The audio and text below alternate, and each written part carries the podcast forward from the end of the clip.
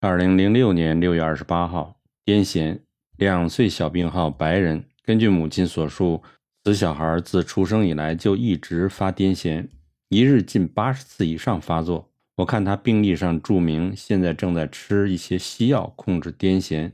上周是初诊，今天第二诊。第一诊时候，主要症状是便秘，身体不断出现亢奋状，面色赤红，而且双耳持续发炎中。西医使用抗生素治疗无效。第一诊时，我开控盐丹给他吃，外用喷耳粉，就是汉唐五十九号。同时要求他将儿子的西药完全停掉，只吃中药。今日来复诊，他说刚开始时他停止给他儿子吃西药时还很紧张，因为担心癫痫会更严重。结果吃中药便大便畅下，同时排出许多痰水出来。原先癫痫发作的频率也改变了。以前没有吃任何药物的时候，一天发作有八十次以上；吃西药控制后，发作次数大概四十次。停止西药，只吃中药后，癫痫发作次数每天降到五次左右。所以他现在已经完全不担心不吃西药了，因为吃中药的效果远比西药好太多。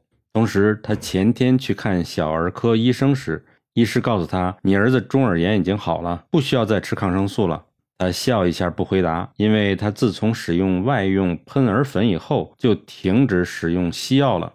这位西医尚不知道病人已经停用西药，是中药治好了这位小孩的中耳炎。这又是一个中医打败西医的真实案例。这种因为痰迷心窍造成的癫痫，最明显的表征就是面色赤红。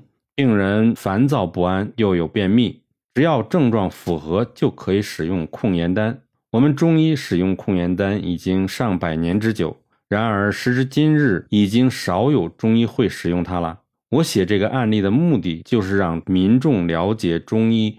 今日我特别在问清楚这小孩的母亲。我问病人发癫痫的时候，身体是向内攻还是向外攻？他说向内取身体，这属于柔静。所以我开瓜蒌桂枝汤给他，经方的效力非常大而迅速，只要对症就很快可以看到效果。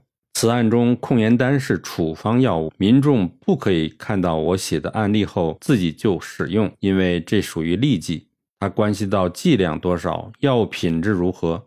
小孩与成人剂量不同，因此必须由有经验的医师来调剂，方可保证无误。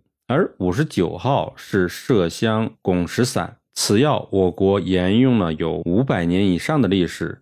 因为麝香是无孔不入的中药，力量很强，所以民众也不要自行调配使用。如果民众有以上相同的问题发生在你们家中，就近找中医治，否则必须来美国找我治。今日出诊一位四十五岁的病人，白人女，强烈的头痛。我说此案的原因是每天我都有头痛病人来找我治，而此人是最重的一位。他现在因为头痛而服用两种不同的吗啡制品，而这只能压制八成以上的头痛，仍然有二成的头痛。又因为吗啡会伤肝，故有失眠，所以服用安眠药。又因为吃吗啡造成严重的便秘，所以每天都要吃六颗以上的通便剂。否则根本没有办法排出大便。现在他除了头痛以外，仍然睡不好，还有右肋下方肝区很痛，非常不适。我查了一下，他的胆结石处无痛点，所以不是胆结石，那必然是因为每天吃吗啡止痛的结果，伤害到了肝脏了，于是才造成肝区疼痛。换句话说，此人因为头痛而吃西药吗啡来止痛。